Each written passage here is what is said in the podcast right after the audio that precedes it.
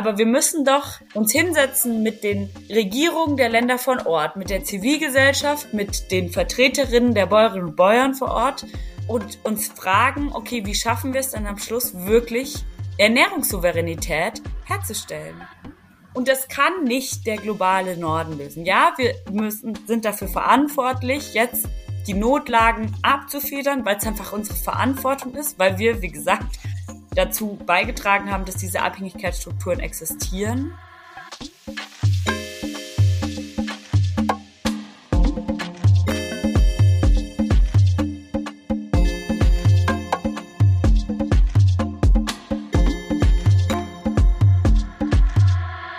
Hallo und herzlich willkommen zu Diaspora Talk Podcast. Wir teilen Perspektiven aus der Diaspora Community. Wir sind Tanja Schäffler und Rafael Sanchez Moreno.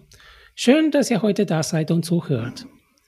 Wir haben heute zu Gast Deborah Döring.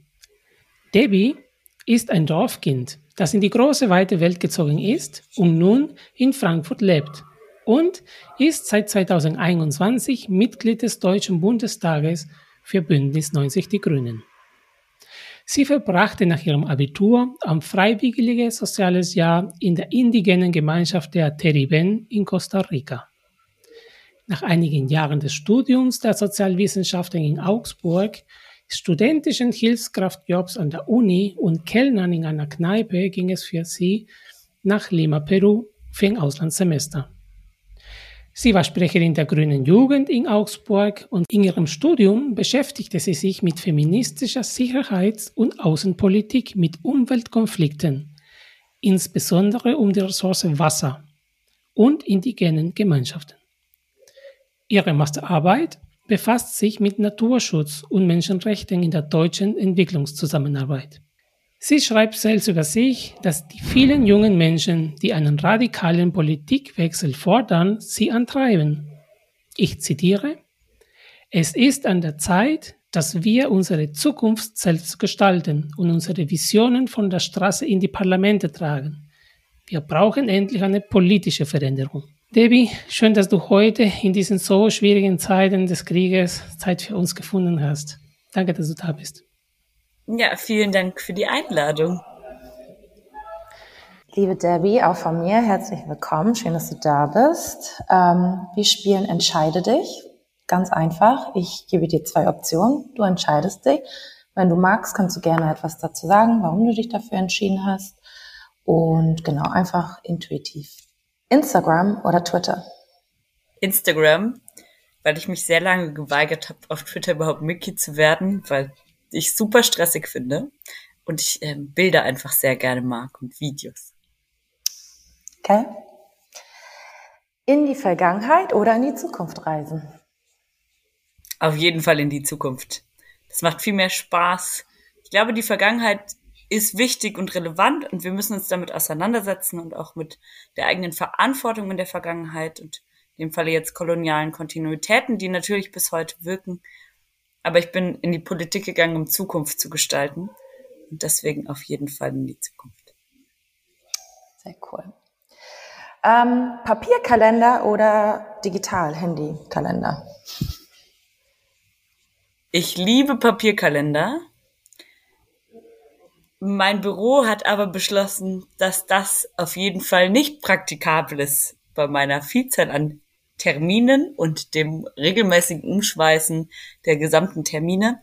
Deswegen bin ich notgedrungen, glaube ich, erst vor einem Jahr oder so auf ähm, Handykalender umgestiegen. Und ich traue dem Papierkalender schon auch noch sehr nach. Aber ich verstehe schon, dass es sinnvoll war. ja, ich kann das sehr gut verstehen. Ähm, ich habe noch zwei Fragen. Gang oder Fenstersitz? Auf jeden Fall Fenster bin zum Glück sehr klein und kompakt. Das heißt, ich passe auch eigentlich immer überall rein und ich gucke einfach viel lieber aus dem Fenster als in den Gang. Und die letzte Frage, Sonne oder Mond? Sonne. Ich finde, wenn die Sonne scheint, hat man grundsätzlich viel mehr ähm, Lust und Laune rauszugehen und ähm, der Mond ist schon schön, aber ich bin auch eigentlich ein Tagesmensch. Ähm, ja, also eindeutig Sonne. Cool. Danke für deine Antworten und ich gebe zurück an Raphael. Danke dir.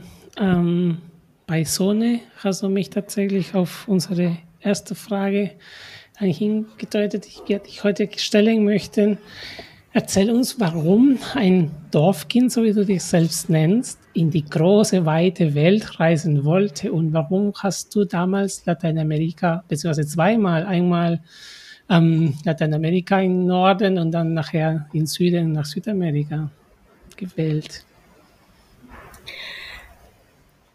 Also vielleicht kommt es daher, dass ich das Privileg hatte, mit meinen Eltern relativ viel auch in Europa rumreisen zu dürfen und irgendwie ähm, fand ich das Dorfleben, das hat schon auf jeden Fall was. Und ich glaube, ich bin sehr froh über meine Kindheit, die ich dort haben durfte, weil man einfach rausgehen konnte und draußen sein durfte.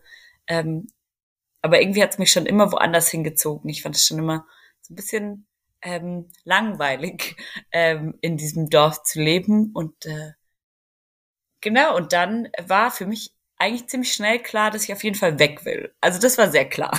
Ich will hier nicht bleiben, ich will weg.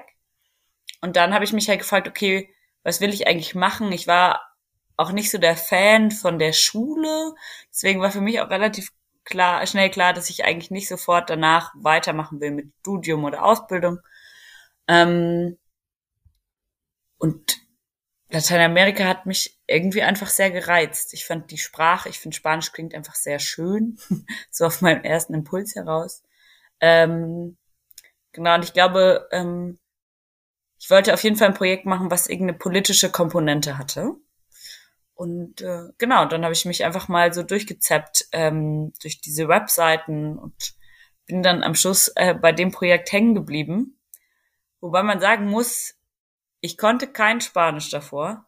Das war nicht so eine schlaue Idee. Don't do it.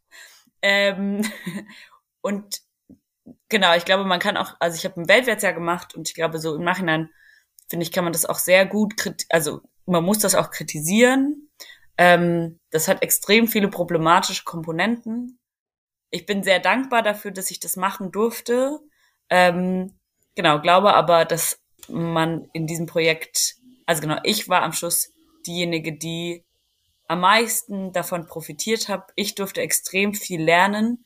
Ähm, und genau, bin allen Menschen, die äh, genau mir ganz viel beigebracht haben, sehr, sehr dankbar und ähm, genau, weiß aber auch, dass diese Komponente auf jeden Fall kritisch gesehen werden muss und deswegen bin ich auch voll froh, dass sich das Projekt jetzt zumindest weiterentwickelt, es auch viel mehr Austausch gibt von Menschen aus dem globalen Süden, die in den globalen Norden kommen. Ja, und dann hat mich, glaube ich, einfach Lateinamerika so ein bisschen gecatcht. Also ich glaube, wenn man die Sprache schon kann, dann zieht man eher nochmal oder kommt man eher nochmal dahin. Ich hatte tatsächlich aber eigentlich auch überlegt, nochmal in den Libanon zu gehen für ein Auslandssemester. Und das hat dann aufgrund meiner mangelnden Französischkenntnisse nicht geklappt, weil den gleichen Fehler wollte ich nicht nochmal machen. Mhm. Ähm, und Arabisch konnte ich äh, leider, kann ich leider bis heute auch nicht, auch wenn ich äh, drei Semester in der Uni probiert habe und mh, hm, nicht so wirklich weitergekommen bin. Äh, ja, deswegen war es dann am Schluss zweimal Lateinamerika. Und am Ende hast du aber Spanisch gekonnt. Am Ende konnte ich dann auch Spanisch. Darf, ähm, darf ich da einmal uns, ja, kurz reingrätschen noch? Ähm, ich finde das mega spannend, dass du ähm, das selbst so auch kritisch, sag ich mal, hinterfragst. So, ich glaube, es gibt ja, also wenn ich so richtig rausgehört habe, ähm, dieses Volunteer Tourism, ne, dass viele gerne ähm, freiwilligen ja kombinieren, helfen möchten und das aber dann auch gleichzeitig irgendwie so ähm, ja, sehr touristisch angelegt ist und die, die Frage der Intention dahinter halt oft nicht so richtig gestellt wird. Und das finde ich eigentlich, ähm, ich kenne das durch meine Arbeit jetzt in, in Dakar, ich kriege super viele Anfragen aus, aus Deutschland ähm, von jungen Menschen, die wirklich auch, glaube ich, engagiert sind und Lust haben, aber ähm, ich glaube, der Reiz, in die Ferne zu gehen, einfach sehr groß ist. Und das waren teilweise auch Leute, die noch nie was in ihrer eigenen Community irgendwie gemacht haben ähm, oder in der eigenen Heimat überhaupt mal ausgeholfen haben. Und das ist ja auch sozusagen ein bisschen das Kritische daran. Wie kam das denn für dich, dass du dich dann so ähm, so mehr mit der Thematik auch auseinandergesetzt hast, dass es vielleicht auch kritisch ist? Also ich verdamme das nicht irgendwie. Ich finde, es gibt schon es ist schon gerechtfertigt bis zu einem bestimmten Punkt, aber es ist halt auch etwas, was schwierig sein kann. Und ich glaube, man muss sich da immer die individuellen Fälle einfach auch anschauen. Wie, wie kam es bei dir zu dieser ähm, Erkenntnis oder Reflexion?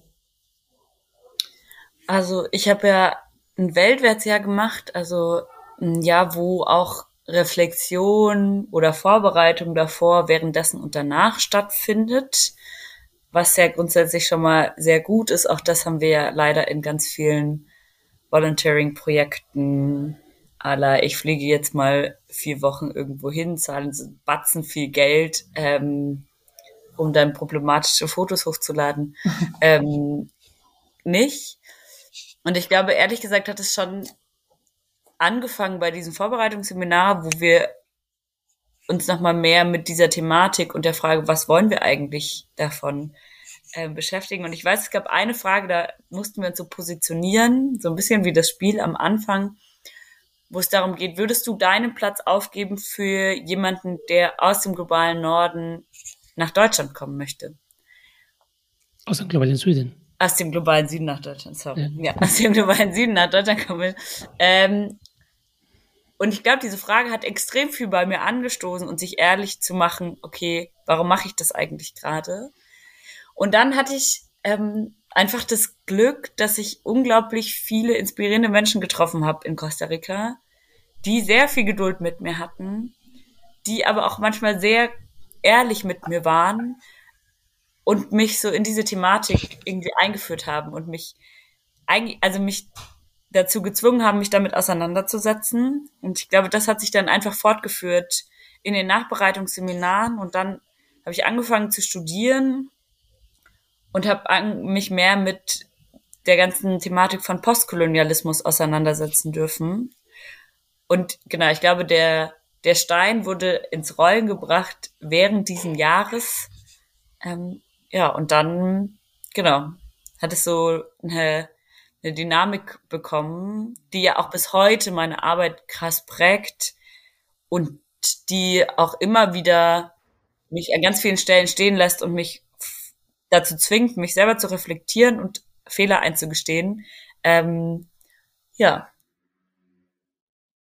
das ist, glaube ich, so meine ähm, Geschichte dazu. Und ich konnte, aber genau, diesen Prozess habe ich nur machen dürfen, weil ich einfach extrem viele, weil extrem viele Menschen Ar Arbeit quasi für mich gemacht haben, äh, indem sie genau mich konfrontiert haben mit meinen eigenen Rassismen, mit einer eigenen ähm, genau der kolonialen Vergangenheit ähm, meiner Vorfahren und ja, das ist natürlich ähm, schon auch problematisch. Jetzt ähm, gerne die Frage an euch beide. Ähm, weil ich, also ich bin mit meinem Verein in, in Karlsruhe unterwegs und wir überlegen tatsächlich, wie, wie, welche Optionen tatsächlich ähm, von diesem Austausch wir ähm, nehmen können, weil es tatsächlich schon welche gibt, welche Personen gibt, die hingehen und sagen, ich bin jung, ich möchte gerne. Ähm, wie könnte tatsächlich so eine gute ähm, Struktur aussehen für eine Möglichkeit für einen guten Austausch? von hier nach dort, von dort nach hier. Habt ihr irgendwelche Ideen? Gerne beide. also ich habe ja letztes Jahr auch einen Austausch organisiert. Ähm, das war sozusagen von der ghanaischen Diaspora nach Ghana und zurück.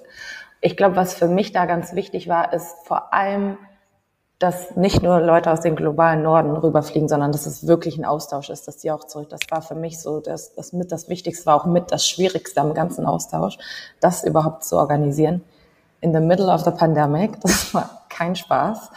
Ähm, letztes Jahr mit ähm, Lockdown und Visa und deutsche Botschaft nicht erreichen können und so weiter. Ähm, ich glaube, es ist ganz wichtig, die Leute kennenzulernen, die bei dem Austausch mitmachen. Ähm, und selbst wenn jemand am Anfang irgendwie eine bestimmte Vorstellung hat, warum er das macht, bla bla bla, die Bereitschaft, wie Debbie das vielleicht auch gesagt hat, irgendwie darüber nachzudenken, das zu hinterfragen.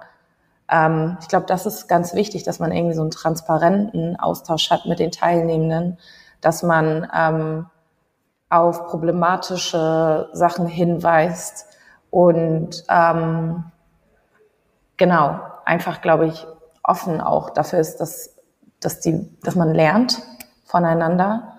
Ich glaube, das sind so für mich einfach wichtige, wenn ich sehe, dass eine Bereitschaft ist zum Lernen und sich zu hinterfragen. Ähm, das ist für mich schon das Wichtigste jetzt bei den Teilnehmenden. Und da würde ich mir immer viel Zeit nehmen, die auch kennenzulernen, weil ansonsten ist es so etwas, wie Debbie erzählt hat. Für die einzelne Person ist es vielleicht was Gutes, aber wenn man da jetzt echt so ein Projekt aufzieht, dann ist halt die Frage, ist das sustainable, ist das nachhaltig? Wem bringt das überhaupt was? Und da Zweifelsfall gibt man dafür ganz viel Geld aus für Leute, die es eh schon haben. Und das ist dann einfach nicht so cool, glaube ich. Möchtest du was ergänzen, Debbie, oder passt es? Ich glaube, Tanja hat schon, äh, genau, alle relevanten Punkte gesagt. Vielleicht noch ergänzend dazu, dass es, also genau, ich meine, glaube ich, sich generell die Frage stellen muss, wer finanziert dieses Programm, wer profitiert davon und wie ist es gestaltet. Und also auch weltweit ist von vorne bis hinten nicht inklusiv, nicht barrierefrei. Ähm, und da, also zum einen das Programm an sich einmal insgesamt zu hinterfragen, dann die Struktur dahinter zu, also die Struktur, die da auch hintersteht, also ein Land, das sich sowas auch leistet, ja, und leisten kann und warum kann sich das was leisten, ähm, bis hin zu der Frage, wie schaffen wir es quasi, also Menschen aus dem globalen Süden können auch teilweise gar nicht hierher kommen, weil die Visabestimmungen so extrem schwierig sind, weil genau die vielleicht auch gar nicht die Möglichkeit, das einfach mal ein Jahr ähm, wegzugehen, weil das soziale Sicherungssystem nicht existiert. So, also sich darüber zu reflektieren, dass es einfach ein krasses Privileg ist und wir eigentlich daran arbeiten müssen, dass wir am Schluss in einer Welt leben, in der Menschen, wenn sie wollen, von A nach B kommen können, ganz egal, wo sie herkommen, welche Hautfarbe sie haben oder welche Familiegeschichte sie haben. Und das muss ja unser Ziel sein, irgendwie eine global gerechte Welt zu gestalten, wo du nicht aufgrund deines Passes in bestimmte Länder überhaupt nicht reisen kannst. Und ich glaube, wir schaffen nur solche also solche Projekte haben schon an sich in der Struktur einfach ein Problem, glaube ich. Und deswegen kann man, glaube ich, schon auch kritisch hinterfragen, ob das, ob man sowas überhaupt gut in Anführungsstrichen gestalten kann.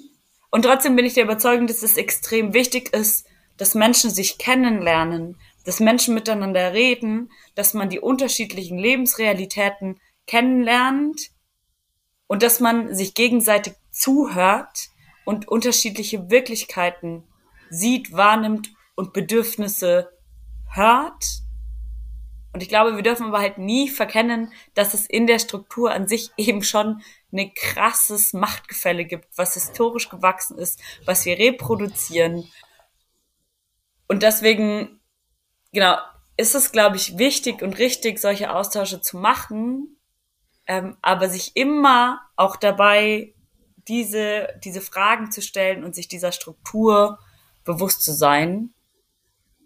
Und eben dann natürlich auch zu gucken im Kleinen, wie kann man solche Strukturen aufbrechen, indem man beispielsweise ähm, das auf jeden Fall auf Gegenseitigkeit macht ähm, und auf jeden Fall Menschen aus dem globalen Süden auch viel mehr ermöglicht, auch hier im globalen Norden aktiv zu sein.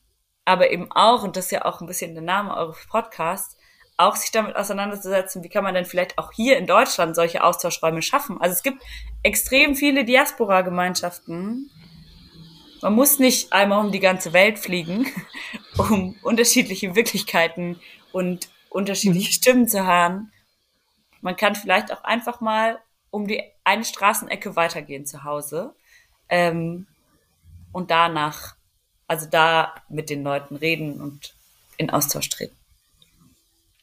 Denkst du, dass oder weißt du, ob ähm, dass deine Erfahrung in Costa Rica, dass deine ähm, Berufswahl, nicht der Berufswahl, die Studienwahl und nachher auch deine Schwerpunkte ähm, im Prinzip dort den, den, den Keim gesetzt wurde für dein, den Rest deines Werdegangs? Auf jeden Fall. Also ich ähm, hatte das Glück, dass ich in der indigenen Gemeinschaft der Buran an ganz, ganz vielen politischen Prozessen zuhören durfte, dass ich eine, in einer Gemeinschaft war, die sehr geduldig mit mir war ähm, und die auf ganz, ganz viele unterschiedliche Konflikte auch ausgetragen hat. Also Landkonflikte, ähm, eine, also eine Frauengruppe, die, ähm, wo Frauen unglaublich viel coole Arbeit machen, die mich mitgenommen haben. Ähm, aber auch ähm, eine Gemeinschaft, die ähm, viele Konflikte beispielsweise in Bezug auf Wasser austrägt, ähm, auf Staudammprojekte. Ähm, die in Costa, also genau, es gab, gibt so ein Staudammprojekt in Costa Rica, El de Quis, wogegen die Gemeinschaft sich gewehrt hat. Und da haben sie mich mitgenommen. Sie haben mir ganz viel erklärt und ähm, ich habe irgendwann auch im Laufe meines Studiums verstanden, wie krass die globalen Zusammenhänge da irgendwie dahinter sind und was auch, also was man eigentlich auch alles verändern muss aus dem globalen Norden heraus, welche Strukturen eigentlich dazu führen, dass, dass es, also dass wir diese, Repro diese Machtstrukturen reproduzieren, dass Abhängigkeitsstrukturen entstehen, wer eigentlich davon gewinnt, wenn in Costa Rica ein Staudamm gebaut wird, so. Das ist eben nicht die Gemeinschaft vor Ort und die Menschen vor Ort, sondern das sind multinationale Unternehmen, ähm, die davon profitieren. Ähm, und natürlich hat es mein, mein Weg extrem krass geprägt und ich bin auch heute noch äh, immer wieder ähm, viel, also mit einigen Menschen aus der Gemeinschaft in Kontakt und merke auch immer wieder, wie mich deren Sichtweise ähm, genau immer wieder wachrüttelt. Und dafür bin ich extrem dankbar und ich muss aber halt eben auch anerkennen, dass das also dass es ein krasses Privileg ist, dass ich aus so einer Position überhaupt heraus sprechen kann, dass ich das alles erleben durfte. Ähm, deswegen klar, solche Austausche haben eine Auswirkung darauf, wie man auch die Welt sieht ähm, und wie man auch Sachen in Verbindung setzt. Ja. Ähm, vor einigen Wochen, als das Diaspora Summit in Berlin stattgefunden hat, dann hatte ich auch stundenlange Diskussionen mit den Teilnehmern, ihnen, ähm, auch in Bezug auf dieses Thema Kolonialisierung. Ja, ähm, du hast vorhin kolonialen Kontinuitäten und Postkolonialismus schon bereits erwähnt. Und da war es tatsächlich sehr spannend. Ähm, die, ja, das war ein philosophischen Abend fast, dass wir dort das Thema dann hatten.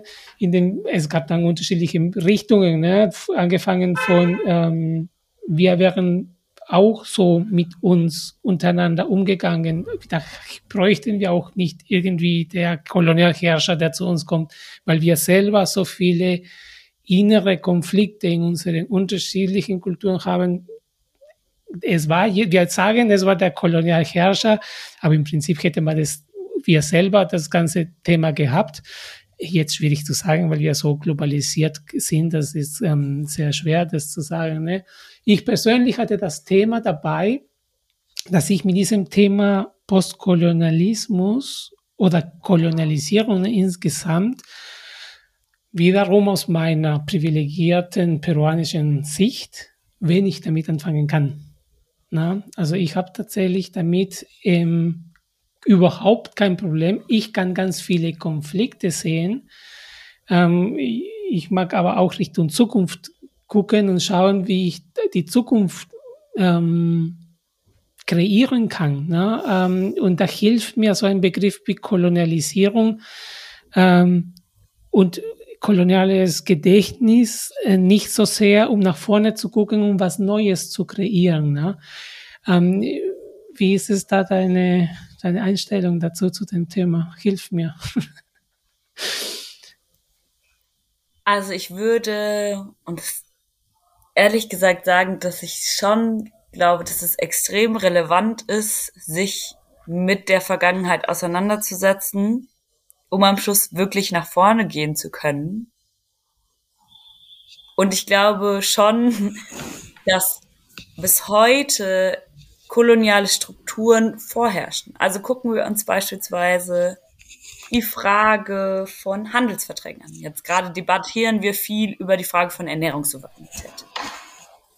Und das ist extrem wichtig und richtig. Aber jetzt einfach nur zu fordern, wir müssen mehr Weizen exportieren und ökologisch und Vorrangflächen wieder freigeben für die Weizenproduktion, die eigentlich extrem wichtig sind für die Ökologie, ist halt falsch. Also es ist, das, die, die Lösung ist zu einfach, weil, und das meine ich mit Vergangenheit, man muss sich mit der Vergangenheit auseinanderzusetzen und am Schluss wirklich Lösungen nach vorne machen zu können. Wir haben beispielsweise Handelsverträge gemacht. Also erstmal beuten wir den globalen Süden einfach extrem aus, haben ihn in der Vergangenheit extrem ausgebeutet. Das führte dazu, dass wir heute an dem Punkt des Wohlstandes sind, wo wir sind. Also wir haben einfach extrem viel Kapital. Ähm, wir haben extrem viel Wohlstand im globalen Norden, auch wenn es hier im globalen Norden viele Probleme gibt. Ja, ähm, das will ich gar nicht neglieren und die dürfen auch nicht bestehen, aber es gibt trotzdem einfach eine krasse Konnektivität zwischen der Ausbeutung des globalen Südens und dem Profit im globalen Norden. Und jetzt haben wir Handelsverträge beispielsweise, die wir im globalen Norden mit dem globalen Süden gemacht haben, die darauf aufbauen, dass wir unsere Produkte, die wir im globalen Norden haben, extrem preiswert in den Markt schwemmen können im globalen Süden, somit globale Märkte, äh, somit lokale Handelsstrukturen kaputt machen, die lokalen Bäuerinnen und Bauern quasi dazu gezwungen sind, was anderes zu machen, weil sie ihre Produkte nicht mehr auf dem Markt verkaufen können, weil es sich nicht mehr rentiert, weil die Produkte aus dem globalen Norden viel, viel günstiger sind, aufgrund der Subventionierung, die wir hier im globalen Norden haben. Und dann wundern wir uns auf einmal, warum so große Abhängigkeitsstrukturen bestehen und Länder auf einmal vor krassen Krisen stehen, wenn eben der Ex also der Import aus der Ukraine und Russland nicht mehr im Land ankommt. Und ich glaube, man muss sich eben damit auseinandersetzen. Also das ist ein Beispiel von ganz, ganz, ganz, ganz vielen, dass wir dann vielleicht auch noch weiterspinnen können in der Frage von, jetzt machen wir, jetzt setzen sich da am Schluss die sieben Agrarminister zusammen, und ich überspitze jetzt ja, ähm, die probieren, den Welthunger zu lösen, anstatt, und das passiert ja jetzt, also deswegen, genau, hat man da schon mehr gelernt, aber wir müssen doch uns hinsetzen mit den Regierungen der Länder von Ort, mit der Zivilgesellschaft, mit den Vertreterinnen der Bäuerinnen und Bäuern vor Ort und uns fragen, okay, wie schaffen wir es dann am Schluss wirklich Ernährungssouveränität herzustellen. Und das kann nicht der globale Norden lösen. Ja, wir müssen, sind dafür verantwortlich, jetzt die Notlagen abzufedern, weil es einfach unsere Verantwortung ist, weil wir, wie gesagt, dazu beigetragen haben, dass diese Abhängigkeitsstrukturen existieren. Aber wenn es darum geht, wie wir in der Zukunft Ernährungssouveränität weltweit herstellen wollen, dann haben nicht wir das Wissen gepachtet als globaler Norden, sondern die Menschen vor Ort wissen am besten, was, wie fruchtbar ihre Böden sind, was sie dort ansehen. Ähm, wir müssen den, also es muss die Möglichkeit geben, dass wir eben Räume haben, wo die Men also wo wir deren das Wissen aus dem globalen Süden endlich anerkennen und umsetzen und nicht davon ausgehen, dass wir es als globaler Norden besser wissen.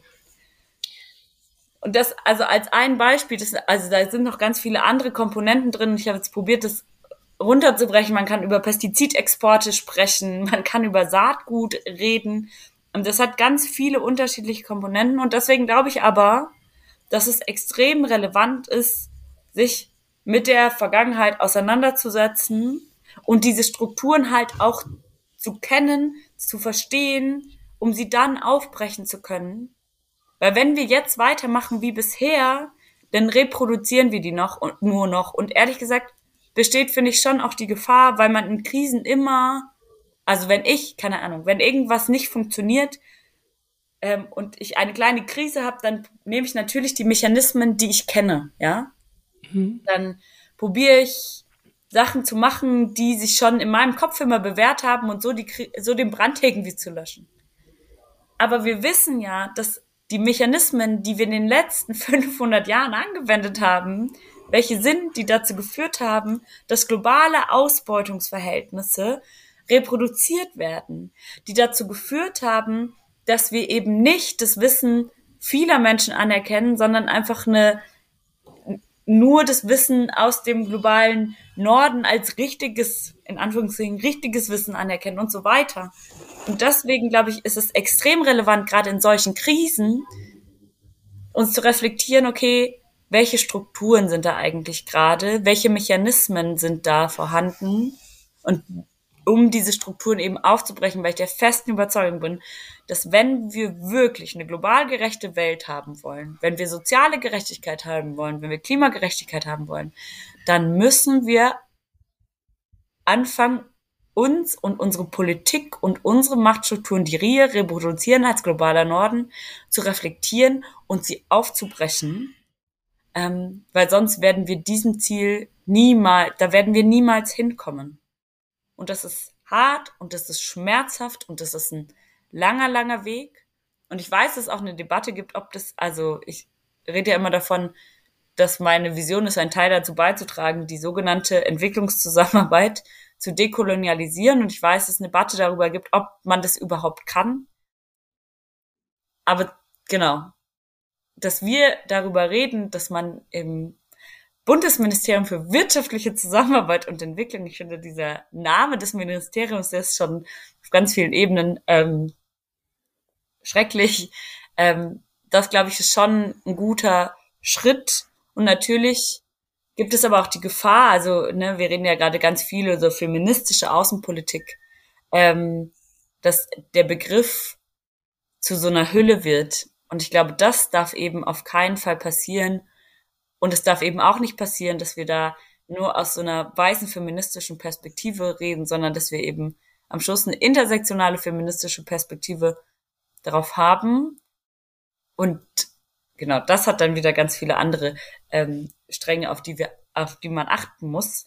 Ähm, ja, aber Raphael, ich glaube, ich würde dir ähm, somit widersprechen. Ich glaube, es ist extrem relevant und notwendig, dass ähm, wir uns mit unserer Vergangenheit auseinandersetzen, um die Zukunft eben besser zu gestalten. Ich würde auch gerne was dazu sagen. In, ich habe ja ghanaische Wurzeln auch und ähm, es gibt ein Symbol, das heißt Sankofa. Das ist ein Vogel, der mit so einem, so einem langen Hals, bisschen wie so ein Schwan, der sich umdreht und ein Ei holt. Also man sieht, wie sich der Hals so nach hinten dreht und der holt ein Ei. Und Sankofa bedeutet, hol es dir zurück oder geh zurück in die Vergangenheit, hol es dir. Und es geht eigentlich darum, dass man halt aus seiner Vergangenheit lernen soll. Und ich glaube, ähm, für mich ist immer so ein krasses Beispiel, in Deutschland aufgewachsen zu sein. Ich habe seit der fünften Klasse alles Mögliche zum Holocaust gelernt. Was habe ich über Kolonialismus gelernt? Ich bringe immer wieder dieses Beispiel und ich weiß, dass ganz viele Leute das blöd finden, dass ich das mache, weil das eine ist nicht schlimmer als das andere. Es ist beides gleich schlimm gewesen. Es ist alles einfach schlimm. Aber das eine, da wird mehr Fokus drauf gesetzt und das andere nicht. Und da muss man sich auch fragen, warum ist das so? Ich habe keine Antwort darauf oder auf jeden Fall will ich sie hier nicht äußern, sagen wir mal so. Ähm, aber wir haben in Deutschland eine sehr krasse und eine sehr gute Erinnerungskultur, wenn es zum Holocaust geht. Viele Menschen haben Wissen darüber, wann ist das passiert, wer war involviert. Wir haben Erinnerungsstätten, wir haben Begegnungsorte. Es gibt Reisen nach Israel, wir haben eigene Minister, was weiß ich, die sich lautstark darüber äußern, wie schrecklich das alles war. Und in, zum Thema Kolonialismus müssen wir immer noch diskutieren darüber war das, war Deutschland überhaupt beteiligt eigentlich? Also wir waren ja schnell raus. Also so welche Sachen. Und das macht mich ehrlich gesagt wütend. Und ich verstehe auf jeden Fall den Punkt, dass man sich denkt, oh, ich will nicht immer über diese Sache reden, ich will in die Zukunft gucken. Aber das Problem ist, wir haben uns diese Sache noch nie richtig angeguckt, die Vergangenheit in Teilen der Welt. Wir haben uns diese Sache nicht richtig angeguckt. Und was ich sehr schön gerade fand, was mich zum Beispiel auch sehr oft nervt, wenn es um Kolonialismus geht, dann wird halt auch sehr oft ganz schnell, dann wird irgendwie über Straßennamen geredet oder Museen und so. Ja, das ist auch alles Teil dieser Sache und das ist vielleicht in Deutschland das, was am greifbarsten ist. Aber es gibt Themen, die Debbie gerade angesprochen sind, die sehr akut sind, die da sind. Und weil die Menschen aber nichts davon wissen, über irgendwelche Abkommen, ähm, oder auch genau das, das banale Thema, dass nicht jeder irgendwie nach Deutschland mal eben so reisen darf. So welche Sachen, das sind auch alles ähm, Sachen, die aus diesen Zeiten kommen, die, die in den Strukturen, in unseren Strukturen herrschen. Und das ist das, worüber wir halt, wenn wir nicht richtig in die Vergangenheit gucken, dann können wir diese Sachen auch in der Zukunft nicht ändern. Und ähm, ja, ich glaube natürlich als eine Person, die vielleicht mehr davon betroffen ist oder die sehr exposed ist, wie jetzt zum Beispiel eine Debbie, die reisen konnte und Menschen getroffen hat, mit denen sie vielleicht darüber reden konnte.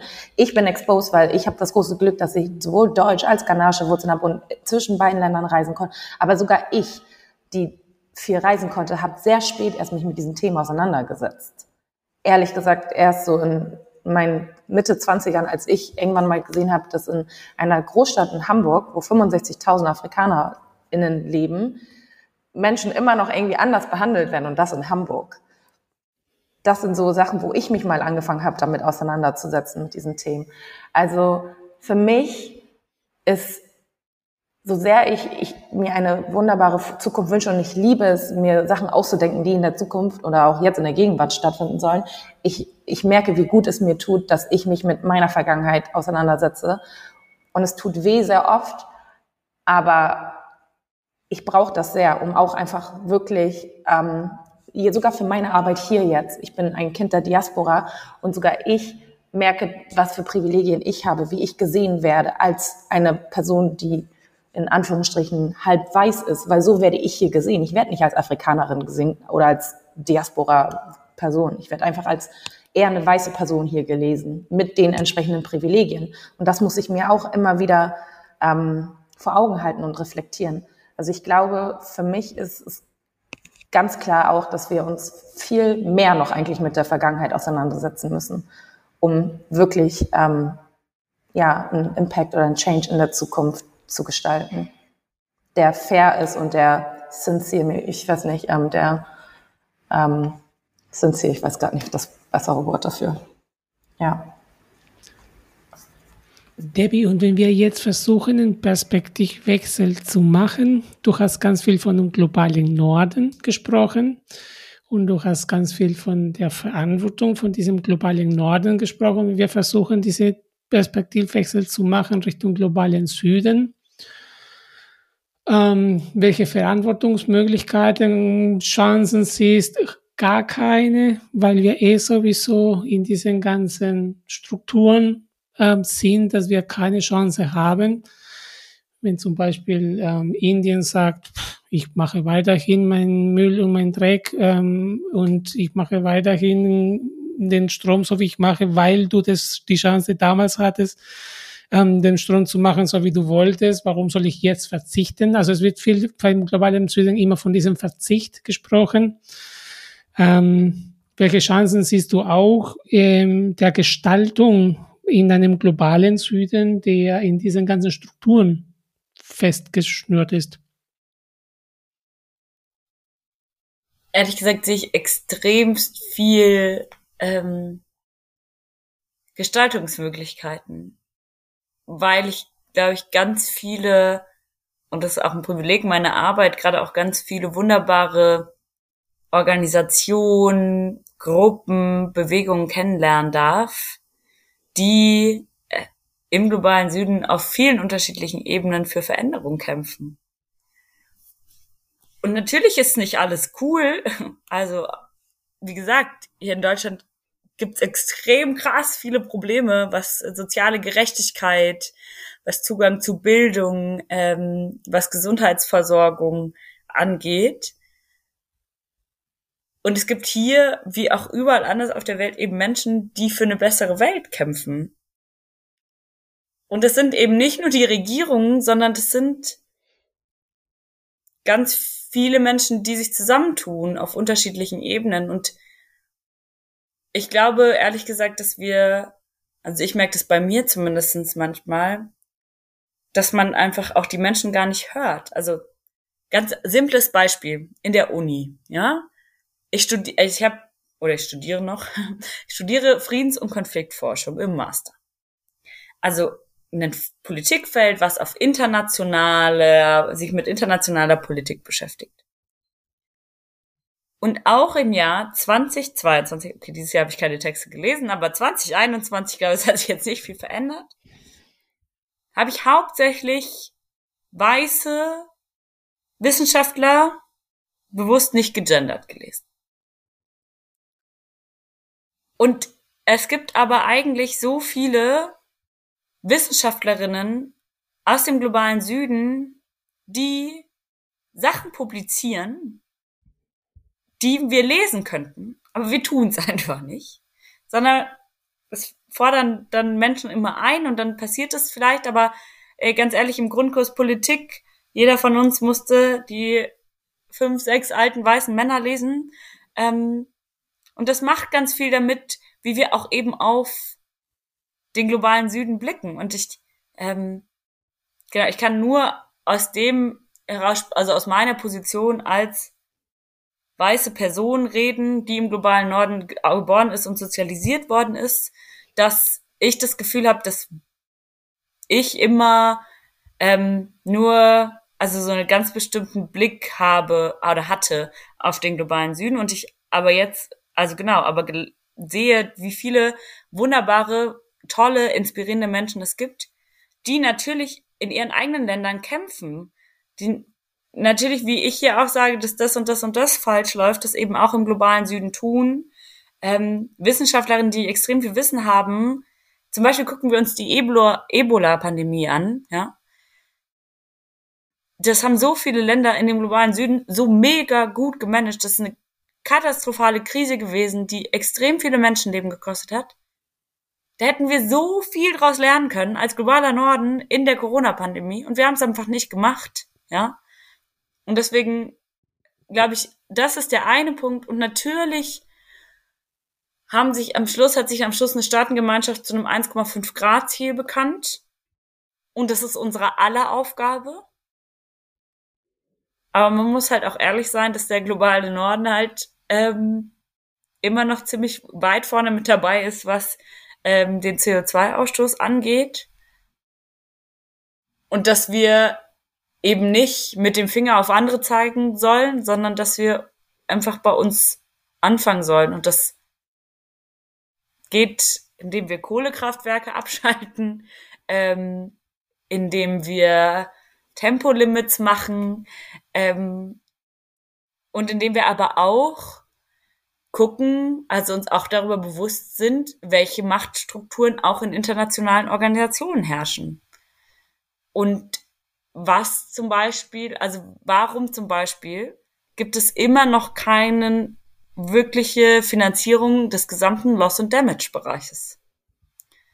Warum sind internationale Organisationen immer noch so strukturiert, dass einfach bestimmte Länder einen größeren, eine größere Sprechfähigkeit haben? Weil sie eben mehr Geld haben, weil sie mehr Funding machen. So, und sich da auch darüber bewusst zu werden, Deswegen glaube glaub ich, ist es auch gar nicht meine Position, äh, das zu bewerten, ähm, sondern meine Position oder meine Verantwortung ist es, vor allen Dingen aus der Perspektive als Parlamentarierin des Deutschen Bundestages zu sagen, ey Leute, so, wir haben hier ganz schön viele Hausga Hausaufgaben zu machen. Lasst uns die doch einfach mal machen, ähm, anstatt sich immer rauszureden mit, ja, aber da und da und da ähm, passiert das und das und das nicht. Ich weiß nicht, ob das jetzt für dich eine zufriedenstellende Antwort war, aber ähm, genau, ich glaube, das ist so meine Perspektive auf diese Frage.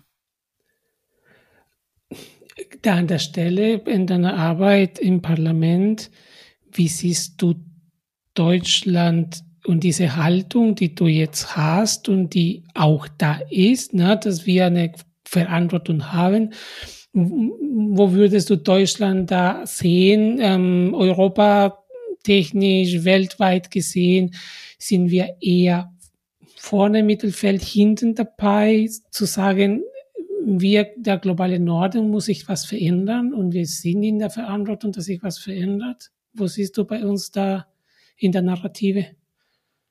Also ich glaube, wir haben eine extremst große globale Verantwortung. Ich glaube, wir haben auch noch extrem viel Luft nach oben.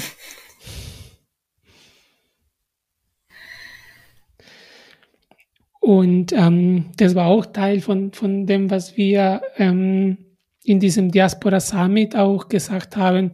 Wir brauchen diese Austauschplattformen. Wenn es jetzt zum Beispiel diese Offenheit entsteht und so sagt, okay, ich muss jetzt in einer Vorlesung im Parlament, in einem Ministerium ähm, zuhören, ne, anfragen, ähm, schauen, wo gibt es die Experte. Ne? Die haben eine große Diaspora. Ich fand schon, dass du gesagt hast eingangs, äh, wir müssen nicht reisen, damit wir andere Kulturen hier in diesem Land sehen und von denen lernen. Ne? Super, super Beispiel dazu. Ähm, hast du eine Idee, wie, wie sowas gestartet, initiiert werden kann? Lokal, auf Landesebene, Bundesebene? Ähm, welche Ideen ähm, sind bei dir? Also ich glaube, erstmal würde ich mich mega freuen, wenn äh, viele Leute, die heute zuhören, Ideen haben, ähm, dazu mit mir in den Austausch kommen. Mhm. Aus meiner Rolle als Parlamentarierin des Deutschen Bundestages ähm, probiere ich auf jeden Fall gerade mir auch noch viel mehr Wissen darüber anzueignen und Netzwerk, also genau, mich mit Netzwerken vertraut zu machen, ähm, wo genau Experten sitzen, die ich einladen kann. Also weil ich habe das, glaube ich, auch auf dem Diaspora Summit erzählt. Natürlich ist es einfacher, die Menschen einzuladen, wo ich eh schon, also die ich kenne, wo ich weiß, ach, die publizieren da zu viel oder die sagen da zu viel.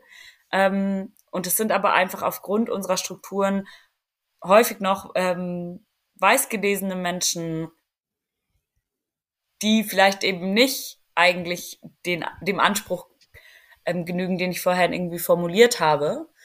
Und ich glaube, da muss man halt auch einfach Arbeit reinstecken. Also ich muss einfach Arbeit reinstecken darin, dass ich die Expertinnen für die unterschiedlichen Bereiche beispielsweise aus der Diaspora-Gemeinschaft kenne. Es gibt ja aber auch schon viele coole Organisationen ähm, und viele Menschen, die da ja auch äh, mir sehr weiterhelfen und die dann sagen, ach ja, hey, wenn du dafür jemanden brauchst, dann kannst du dich an die Person wenden und ähm, so das Ganze auf jeden Fall, ja, auch merke ich, ähm, für mich auch immer einfacher wird. Aber genau, das ist natürlich ähm, im ersten Moment mal der Weg, der ein bisschen länger dauert, aber der eigentlich extrem wichtig und relevant ist. Wenn es zum Beispiel, also wir laden ja auch immer, wenn wir so Themen haben, wir haben ja so Ausschusssitzungen, jede Sitzungswoche und dann laden wir Leute ein, die uns zu den Themen berichten. Ähm, genau, und da eben nicht nur die normalen Player einzuladen, sondern eben auch Menschen beispielsweise aus der Diaspora-Gemeinschaft oder ähm, genau Menschen, die im globalen Süden eben auch dazu arbeiten, einzuladen. Und dank Zoom geht es ja jetzt. Ähm, Tanja Merkel jetzt gerade mit der Zeitverschiebung ist das manchmal ein bisschen schwierig, aber ähm, genau, das kann man ja auch alles möglich machen. Ich glaube, das ist der Punkt eins. Also, dass man eben, äh, dass ich als Parlamentarierin auch genau bewusst ähm, da Zeit und Energie rein investiere. Ich glaube, Punkt zwei ist, ähm, dass man, also genau, dass wir es auch schaffen, Austauschräume hinzubekommen, ähm, in denen, genau, ich zum Beispiel als Politikerin auch die Bedürfnisse und die Anliegen aus der Diaspora-Gemeinschaft mitnehmen kann in meine parlamentarische Arbeit ähm, und aber auch Zugänge zu schaffen. Und genau, wir hatten das auch auf dem Summit und ich hatte das auch in ein paar anderen Gesprächen in letzter Zeit häufig, dass ganz häufig mich auch Leute fragen, wenn ich jetzt irgendwie auf einen politischen Prozess beeinflussen will oder da irgendwie meine Perspektive reinbringen will, wie mache ich das denn eigentlich? Und das ist ja eigentlich Lobbyismus. Und ich finde, häufig wird Lobbyismus auch so ganz negativ gesehen ich finde ehrlich gesagt, eigentlich ist es doch voll gut, dass Parlamentarierinnen auf Organisationen und Gruppen zugehen, die Ahnung von Themen haben und dazu was erzählen. Ich glaube nur, das Problematische an dem Lobbyismus ist, dass es eben dass bestimmte Gruppen viel mehr Kapazitäten haben, finanzielle Ressourcen, personelle Ressourcen, solche solchen Input zu liefern, den schön aufzubereiten, die wissen, an welchen Stellen sie solche, solche Papers mal fallen lassen müssen und wem sie die schicken müssen. Und andere Organisationen aber überhaupt nicht die Kapazitäten haben, weil sie, also genau, aus ganz unterschiedlichen Gründen einfach strukturell benachteiligt sind. Und da aber auch irgendwie offen und transparent zu sein und ähm, genau auch probieren, zumindest das, was ich gerade lerne. Und ey, ich bin auch erst seit einem halben Jahr Parlamentarierin, also ich habe das politische System auf jeden Fall auch noch nicht von vorne bis hinten durchstiegen und lerne jeden Tag irgendwas Neues und bin überrascht und habe eine Herausforderung auf meinem Tisch liegen, denke mal, okay, let's do it. Aber dass das, was ich an Erfahrung machen kann, natürlich auch sehr gerne weitergebe und auch die herzliche Einladung an alle, die zuhören, die ähm, vielleicht auch in Orgas arbeiten und sich genau die Fragen, die ich gerade aufgeworfen habe, gestellt habe. Ihr seid herzlich eingeladen, ähm, genau auch immer mir zu schreiben ähm, und mir, also mich zu fragen, genau, wenn es zeitlich ausgeht, ähm, genau, kann man auch gerne mal eine Zeit lang mitlaufen. Das ist natürlich auch immer eine Kapazitätenfrage, aber genau auch das Wissen, was ich habe, eben zu teilen, ähm, um solchen Zugang herzustellen. Und ich glaube, die dritte Frage oder der dritte Punkt ist, wie schaffen wir es denn am Schluss auch die Men also auch unsere Parlamente einfach auf viele unterschiedliche Art und Weisen diverser zu machen. Und damit müssen wir uns halt in meinem Fall als Partei damit auseinandersetzen, welche Barrieren gibt's, welche Rassismen gibt's, wie brechen wir diese diskriminierenden Strukturen auf und wie schaffen wir es am Schluss, Räume zu schaffen, wo genau Menschen, also genau, wo Menschen sich ähm, empowern können ähm, und wo wir aber auch zurückstecken. Also ich als weiße Person bin einfach überrepräsentiert in diesem Parlament. Jetzt bin ich eine sehr junge Person für den Deutschen Bundestag und ich bin eine Frau. Ähm, sowohl von weiblich gelesenen Menschen als auch von jungen Personen haben wir auf jeden Fall noch viel zu wenig in diesem Parlament. Aber dieses Parlament oder die Parlamente in Deutschland repräsentieren einfach nicht die Bevölkerung. So ist es einfach. Also, keine Ahnung, ich wohne in Frankfurt, einer Stadt, wo extrem viele Menschen eine sogenannte Migrationsgeschichte haben. Und das Parlament also zeigt es einfach nicht. Also das ist einfach nicht im Verhältnis. Und ich glaube auch das, und das ist eine Aufgabe, die wir als Parteien, die wir als Gesellschaft eben, mit der wir uns auch konfrontieren müssen, ähm, um zu gucken, genau, wie wir solche Zugänge auch, also wie wir solche diskriminierenden Strukturen eben aufbrechen. Da gibt es wahrscheinlich noch ganz viel mehr, was ich jetzt vergessen habe. Aber ich glaube, das wären so die drei Punkte, ähm, genau, die mir einfallen. Und also zum Beispiel habe ich gerade ähm, eine Stellenanzeige am Laufen.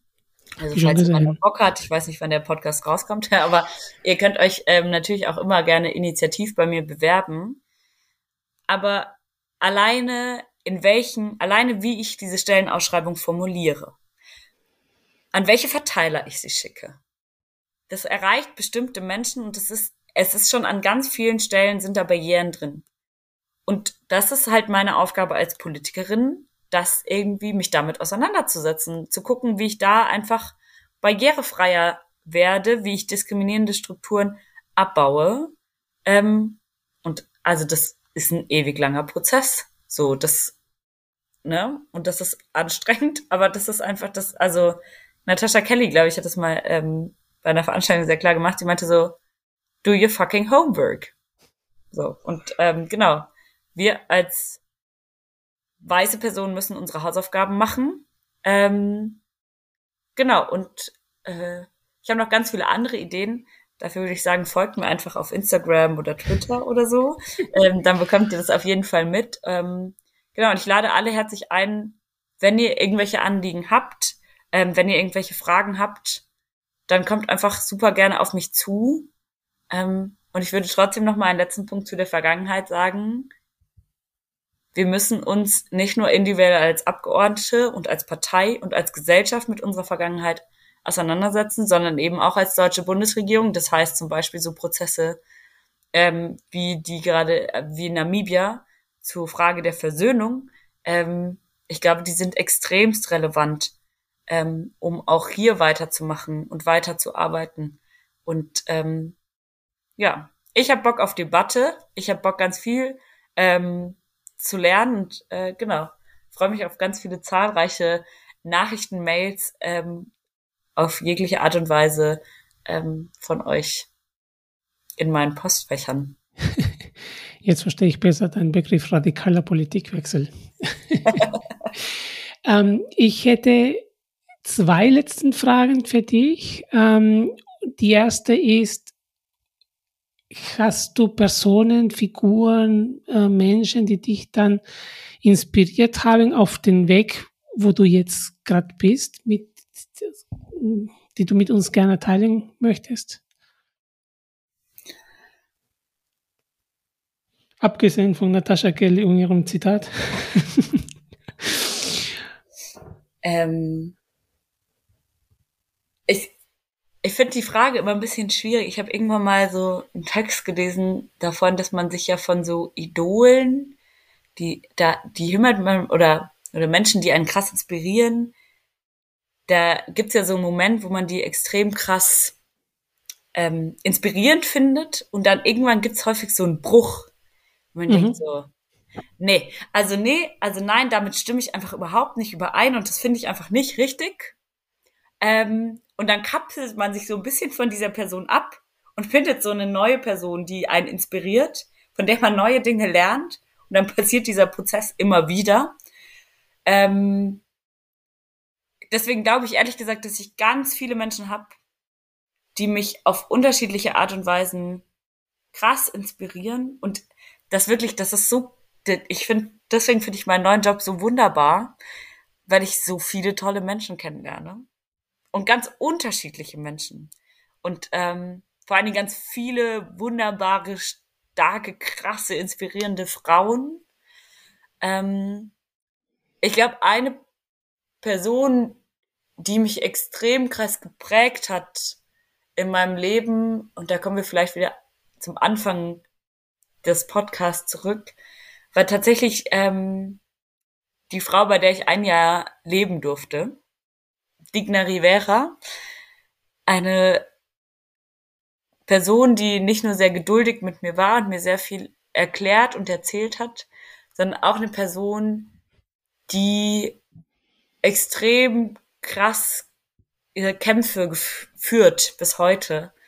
Ähm, für ihre Familie, die ähm, ja auf eine ganz inspirierende Art und Weise mir ähm, sehr viel neue Perspektiven ähm, geschenkt hat.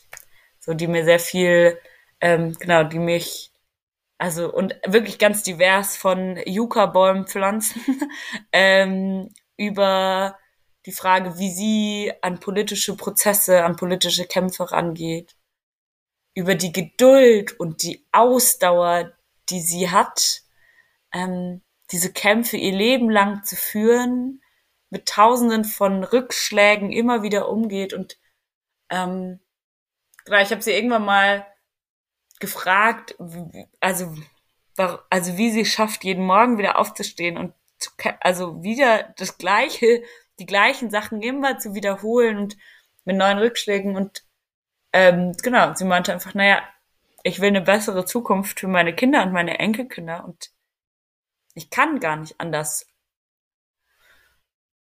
Und genau, und ich glaube, das ist eine Person, die ich einfach, die ich immer wieder im Hinterkopf habe.